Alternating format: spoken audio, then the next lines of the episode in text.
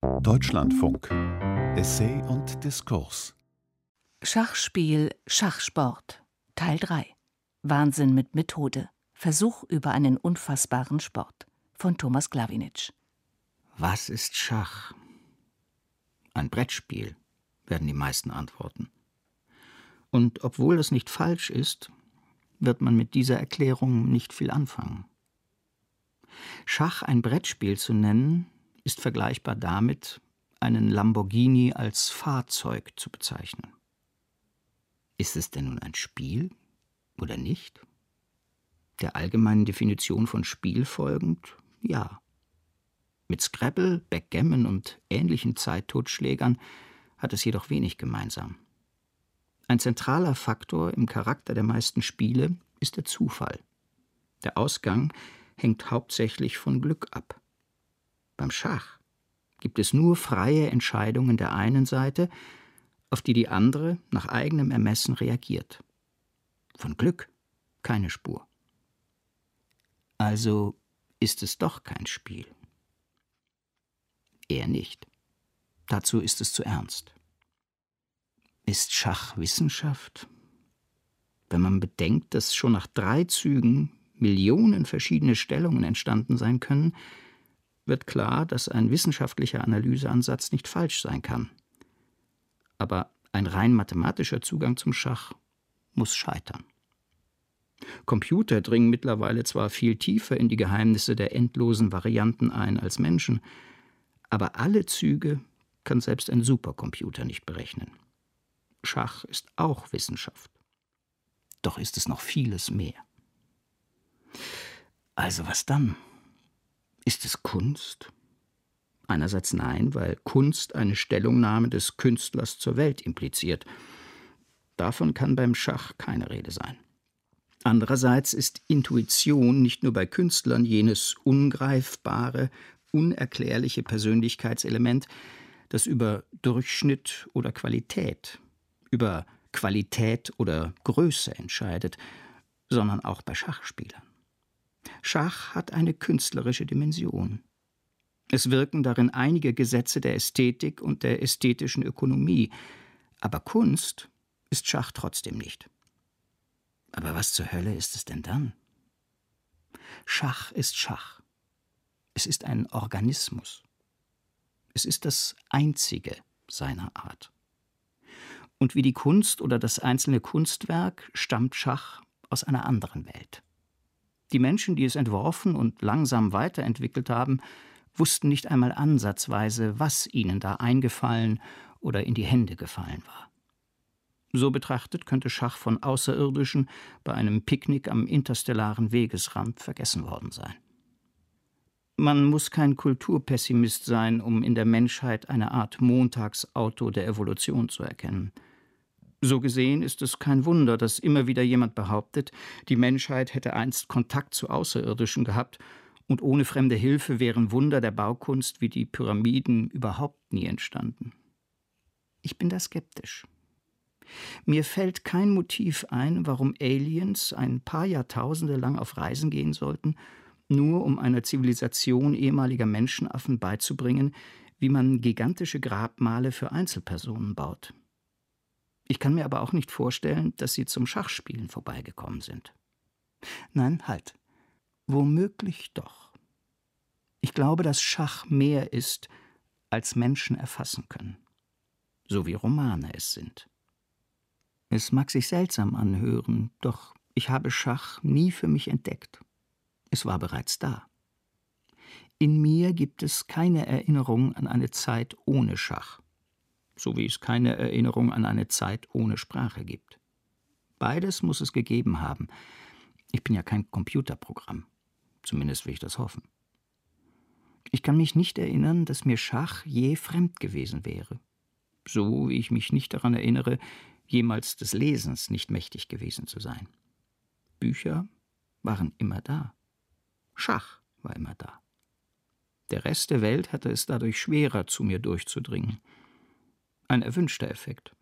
Denn die Welt hatte sich mir schon in meinen ersten Lebensjahren als undurchschaubar und unzuverlässig präsentiert.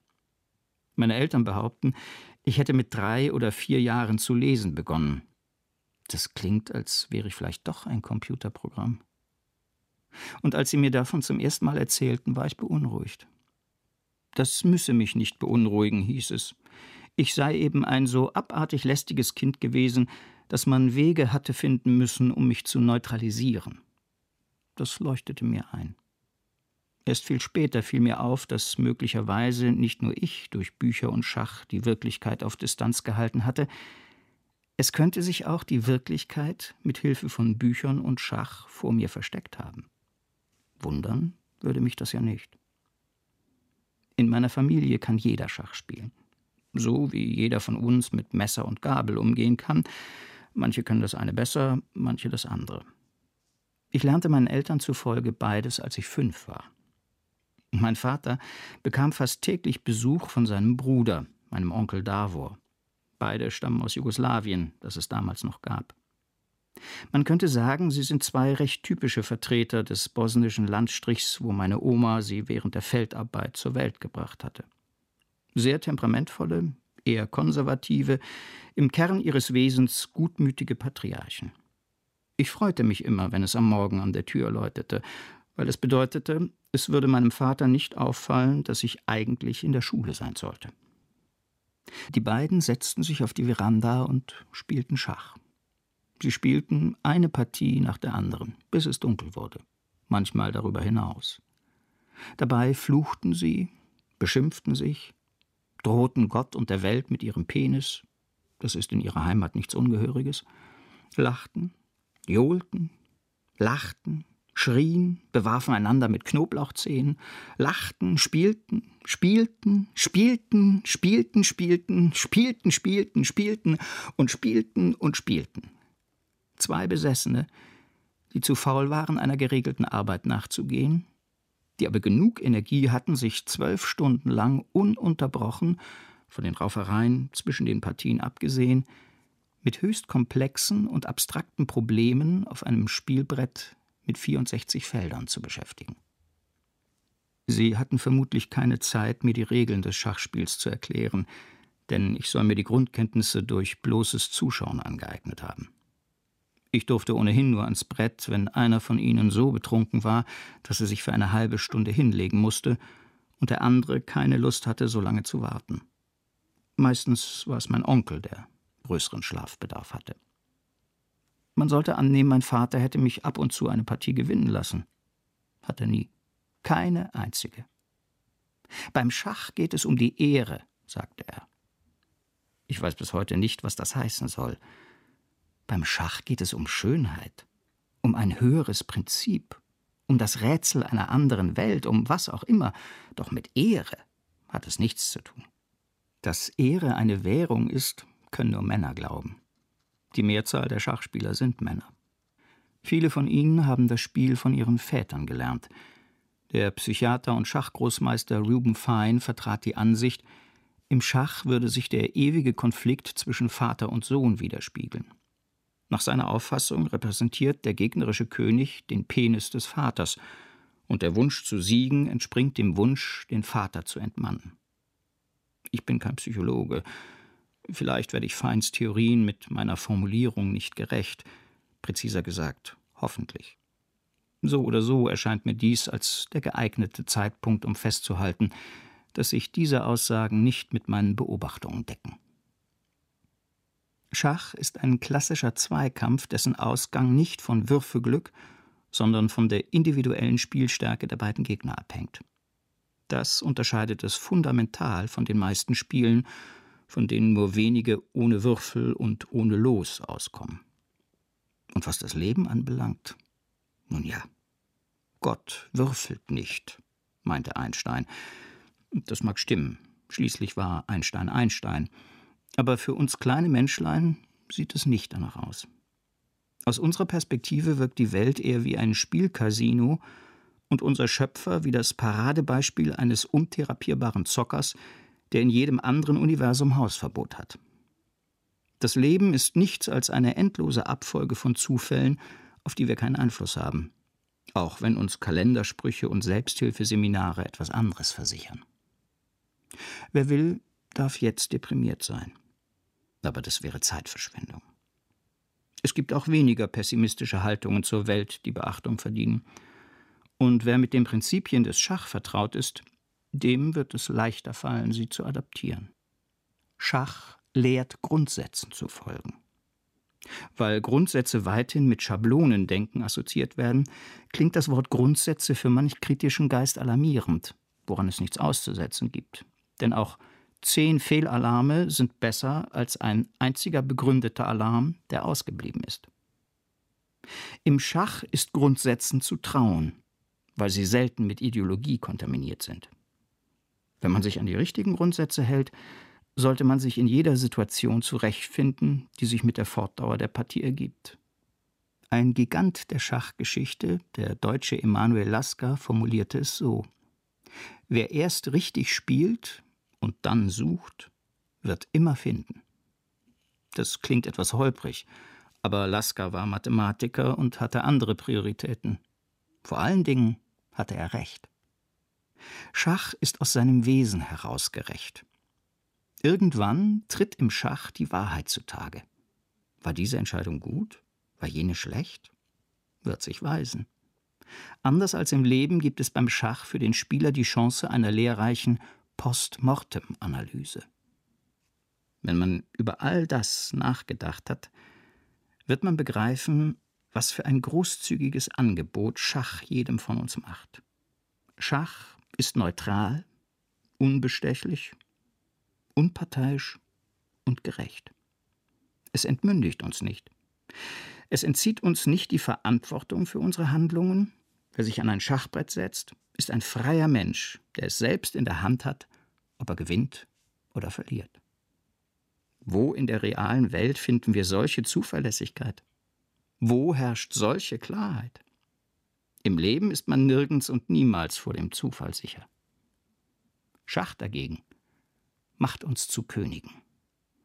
In Textsammlungen niederen Ranges wird Schach oft das königliche Spiel genannt. Oberflächlich betrachtet leitet sich dieser Beiname von der wichtigsten Spielfigur ab, dem König, dessen bevorstehender Tod die Partie beendet. Man beachte, das Spiel ist schon vor dem Tod des Königs zu Ende. Zur Exekution kommt es nicht. Nachdem auf beiden Seiten fast alle Figuren geopfert wurden, soll es endlich einem der Verantwortlichen an den Kragen gehen, aber nichts da. Der eine König sagt zum anderen: Okay, du hast gewonnen. Nicht meine Schuld. Meine Generäle sind unfähig. Lass uns besprechen, welche schöne Gegend meines Reiches ich dir überlassen darf. Die beiden gehen gemeinsam auf ein Bier, während die gefallenen Läufer, Türme, Springer und Bauern von den Überlebenden in einem Massengrab verscharrt werden man das als Ironie oder Zynismus bezeichnen will, ist eine Geschmacksfrage. Wichtig ist nur, dass im Schach beide Spieler, im Gegensatz zu ihrem realen Leben, plötzlich Könige sind, ausgestattet mit absoluter Macht. Dieser psychologische Aspekt des Schachs wird häufig übersehen. Beim Schach nehmen wir vorübergehend eine zusätzliche Identität an. Wir werden zum König. Wenn wir den Gegner mit unserer letzten verbliebenen Spielfigur matt setzen, waren alle vorangegangenen Opfer gerechtfertigt. Solange wir zwischen Spiel und Realität unterscheiden können, ist gegen diese kompromisslose Haltung nichts einzuwenden. Wer sich ins Schach vertieft, kommt nie wieder los. Etwas bleibt in ihm. Egal, was ihn ursprünglich ins Schach gezogen hat, am Ende ist er diesem Wesen verfallen. Kann man erklären, warum man jemanden liebt? Nein. Aber man kann erzählen, wie die Liebe begonnen hat. Dabei wird man unweigerlich feststellen, wie viele Ebenen dieser Liebe man noch gar nicht erforscht hat. Für mich begann Schach mit der Freude am Spiel. Je länger ich spielte, desto bewusster wurde mir die unbeschreibliche Komplexität des Konzepts. Schließlich entdeckte ich die unorthodoxen Persönlichkeiten und Denker, die das Schach geprägt haben. In der Schachgeschichte wimmelt es nur so von Genies, Cholerikern, Raufbolden, Gedächtniskünstlern, Frauenhelden, Philosophen, Soziopathen, Trinkern, Zockern, Wissenschaftlern und Paranoikern, die so groteske Dinge getrieben haben, dass ich dagegen sogar mich selbst nur für durchschnittlich exzentrisch halte. Und ich hatte schon einmal zwei Stunden lang eine intensive telepathische Konversation mit meinem zukünftigen Ich, das der Vulkan war, auf dem ich saß, und das mir prophezeite, in 8000 Jahren würde ich diese Unterhaltung ein zweites Mal führen, mit vertauschten Rollen. Mit neun kam ich auf den damals exzentrischen Gedanken, mir einen Schachcomputer zu kaufen, die gerade auf den Markt gebracht worden waren. Mein Vater weigerte sich, das Gerät auch nur anzusehen. Er hielt es für Hexenwerk. Mein Onkel überwand seine Furcht, wohl nur um meinem Vater eins auszuwischen. Er spielte eine Partie, verlor. Spielte eine zweite, gewann. Danach wollte er nicht mehr. Er wirkte erleichtert, als wäre er gerade noch mal so davongekommen. Während die beiden ihre Schlacht fortsetzten, begann ich neben ihnen meinen Kampf gegen die Maschine. Ich spielte schon seit längerer Zeit Schach. Mir war das Spiel vertraut, so hatte ich zumindest angenommen. Ich hätte nicht damit gerechnet, dass das, was ich sah, nur eine Oberfläche war. Auf intuitive Weise begriff ich dies an jenem Nachmittag.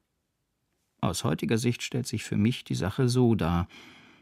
Irgendwann an jenem Nachmittag scheint sich meine Wahrnehmung der Wirklichkeit oder doch die Wirklichkeit selbst verändert zu haben. Ich war zwar ich, aber ich war woanders. Und dort sah ich anders aus. Ich war plötzlich viel älter. Ich befand mich nach wie vor auf der Veranda, aber es war, als wäre an derselben Stelle ein zusätzlicher Ort aufgetaucht. Es wäre gelogen, würde ich behaupten, ich hätte damals verstanden, was vor sich ging. Ich verstehe es ja nicht einmal heute. Erst viel später wurde mir klar, dass sich mein Vater und mein Onkel nicht in dieser Welt befanden, wenn sie Schach spielten. Es war keine Parallelwelt der Schachfantasie, es war ein anderer Ort, der zugleich in mir war, wie ich in ihm. Das Konzept von Zeit existierte darin nicht nicht nach unserem Verständnis. Ich sah keine anderen Menschen, aber ich fühlte mich nicht allein. Ich kannte diesen Ort. Ich wusste nur nicht woher. Heute weiß ich, dass ich auf eine mein Verständnis übersteigende Weise von dort stamme. Jedenfalls zum Teil. Es ist nicht meine einzige Heimat. Es gibt dahinter weitere Orte, die ich nicht sehe, doch deren Existenz mir immer bewusster wird. Schach, Kunst, Romane, Liebe. Dort sind sie Teil einer natürlichen Ordnung. Hier sind sie unfertig. Und mit mir ist das nicht anders. Was wir hier und jetzt und unser Leben nennen, empfinde ich als eine Art existenzielles Auslandssemester. Das ist nicht angenehm. Aber es zu wissen, macht die Sache leichter. Im Gegensatz zu anderen Menschen weiß ich, dass mir etwas fehlt. So wie jedem von uns etwas fehlt. Und dadurch bin ich nicht, wie so viele andere, zur ewigen Suche verurteilt. Was nicht bedeutet, dass ich nicht trotzdem gelegentlich suche.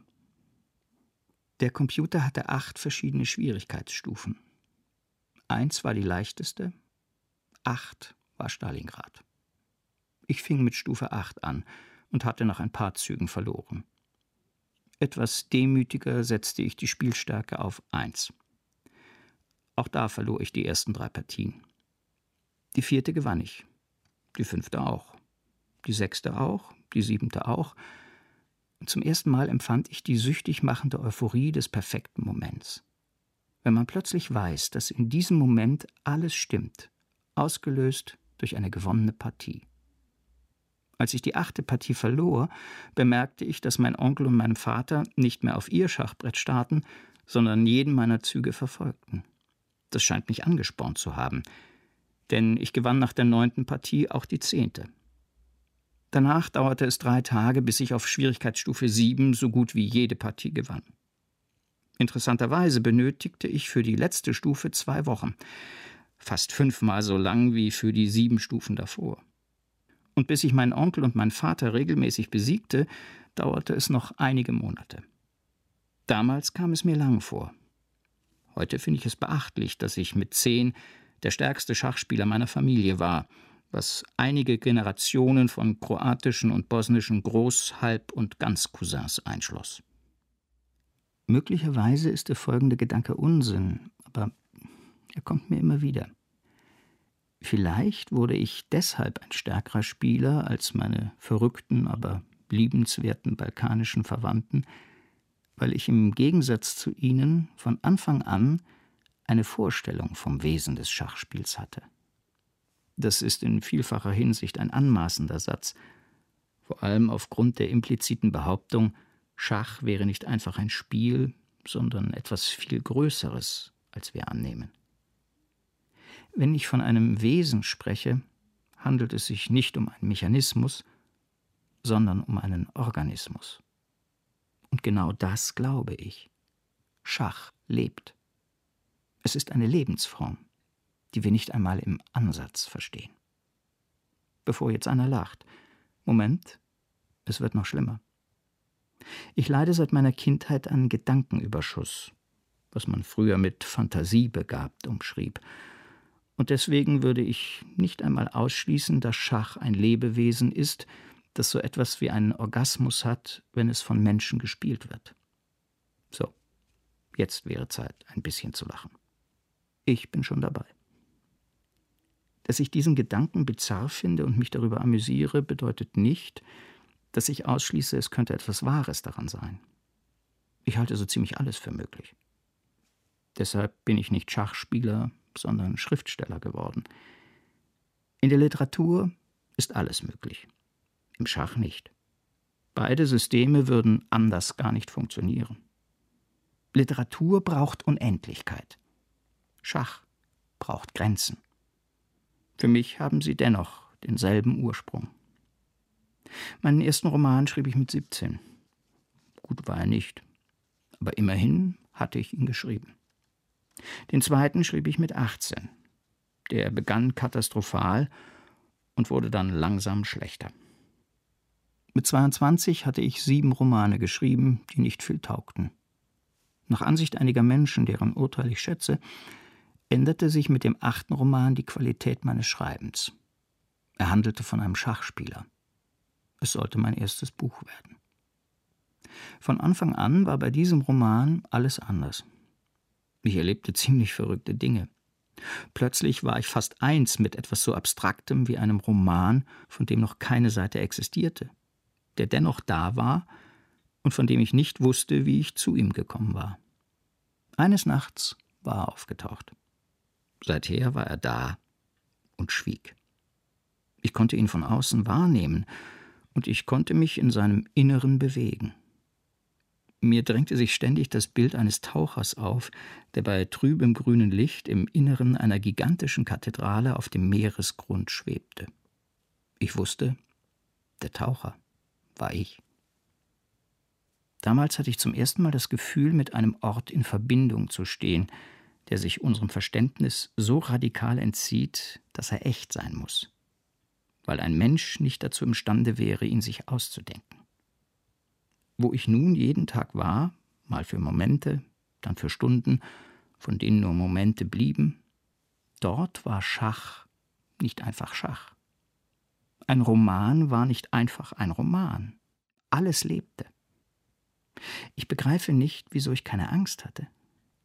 Vielleicht, weil mich das eigentlich beunruhigende Gefühl beruhigte. Auch ich selbst wäre schon dort, noch ehe ich ankam. Und was ich war, beantwortete an jenem Ort alle Fragen. Zu dumm, dass man die Antworten zurücklassen muss. Was ich von dort mitnehmen kann, reicht auf dieser Seite aus, um mit meinen Büchern Schritt halten zu können und überdeutlich die Mängel und Fehler unseres Daseins, wie wir es gestalten, zu erkennen. Als ich zwölf war, wollte ich Schachgroßmeister werden. Insgeheim hatte ich den Weltmeistertitel im Blick. Als ich 18 war, wollte ich große Romane schreiben. Insgeheim hatte ich den Nobelpreis im Blick. Im Laufe der Zeit verschieben sich Prioritäten, wie wir wissen, und man sieht die Welt entweder realistischer oder zunehmend unrealistisch. Es liegt in der Natur der Sache, dass ich selbst nicht wissen kann, wie sich das bei mir verhält. Ich halte es für realistisch, dass ich den Schachweltmeistertitel in den nächsten hundert Jahren eher nicht gewinnen werde. Aber große Romane will ich noch immer schreiben. Ob mir das gelingen wird, bleibt abzuwarten. Manchmal glaube ich, ich habe eine Chance. Meine Selbstzweifel sind berechtigt. Sie stammen aus unserer Welt. Meine Zuversicht, große Romane zu schreiben, ist ebenfalls berechtigt, denn ich beziehe sie aus der anderen Welt, aus der die Romane selbst stammen. Ich weiß nicht, ob ich der Autor eines Romans bin oder sein Filter. Ich weiß nur, dass Romane zu groß sind, um von Menschen verstanden zu werden. Wir können sie schreiben, aber mehr nicht. So wie Schach zu groß ist, um von Menschen verstanden zu werden. Wir können es spielen, mehr nicht. Manche Menschen haben gemeinsam mit ihren Gegnern Partien geschaffen, die man noch Jahrhunderte später bewundert wie eine große Symphonie. Und doch ist es möglich, dass sie nur zu einem geringen Teil verstanden haben, was sie da tun. Der langjährige Weltmeister José Raúl Capablanca wusste immerhin, dass er nichts wusste. Er war ein brillanter Spieler, der mit einem kurzen Blick auf das Schachbrett die Dynamik einer Stellung durchschaute, die anderen Großmeistern auch noch nach Stunden ein Rätsel blieb. Er sagte einmal Ich habe keine Ahnung, warum ein Zug gut ist. Ich weiß es einfach. Über Wilhelm Steinitz, der als Begründer des Positionsspiels gilt und ab 1886 als erster Mensch offiziell den Titel des Schachweltmeisters trug, lässt sich sagen, dass er zumindest selbst der Überzeugung war, ein Genie zu sein. Mir fällt jedenfalls sonst nicht viel ein, was jemanden auf die Idee bringen könnte, Gott nicht nur zu einer Partie Schach herauszufordern, sondern dem Allerhöchsten zusätzlich einen Bauern und einen Zug als Vorgabe anzubieten, damit die Sache wenigstens noch eine Weile spannend bliebe. Es wäre interessant zu sehen, wohin ein gemeinsamer Abend von Capablanca und Steinitz führen könnte. Leider sind beide derzeit tot. Genies, wie die großen Schachspieler, sind die Brücke zu höheren Welten. Sie vollbringen Wunder, und die Existenz von Wundern bedeutet, dass uns selbst eines widerfahren kann. Genies geben uns Hoffnung. Wenn Genies Übermenschliches leisten können, ist das der Beweis, dass Überirdisches existiert. Und es wäre wirklich gut, wenn es noch etwas Besseres als uns gäbe. Denn alles, was in unserer Welt wertvoll ist, war schon vor uns da. Es mag manchen ein Trost sein, dass alles, was in unserer Welt schrecklich ist, auch schon vor uns da war, doch ich gehöre nicht dazu. Ich will da sein, wo das Neue entsteht. Ich will wenigstens davon träumen dürfen, auf etwas Neues zu stoßen. Ich will die Welt verändern. Noch lieber wäre mir, eine neue zu schaffen, aber das kann ich nur auf Papier und auf dem Schachbrett. Jeder große Roman ist neu, auch wenn seine Geschichte schon unzählige Male erzählt wurde. Jede Stellung ist neu, auch wenn sie schon in zehntausend Partien aufs Brett gekommen ist. Schach ist so voll, so reich, so vielschichtig, dass es keine menschliche Erfindung sein kann. Oder doch? In jenem Ausmaß, in dem ich der Autor meiner Romane bin. Auf dem Buch steht mein Name, aber der Name, der unter dem Titel eines Romans zu lesen ist, hat an dem Roman nicht viel mehr Anteil als der Geburtsort am Charakter eines Menschen. Übertreibe ich? Vermutlich. Wie sehr? Das müsste man das Schach und den Roman selbst fragen. Ich schließe nicht aus, dass wir eine Antwort bekommen könnten. Ich schließe jedoch aus, dass wir sie verstehen würden. Vielleicht auch besser so. Schachspiel Schachsport Teil 3 Wahnsinn mit Methode Versuch über einen unfassbaren Sport von Thomas Glawinitsch mit Marc Oliver Bögel, Technik Christoph Schumacher, Regie Fabian von Freyer, Redaktion Pascal Fischer.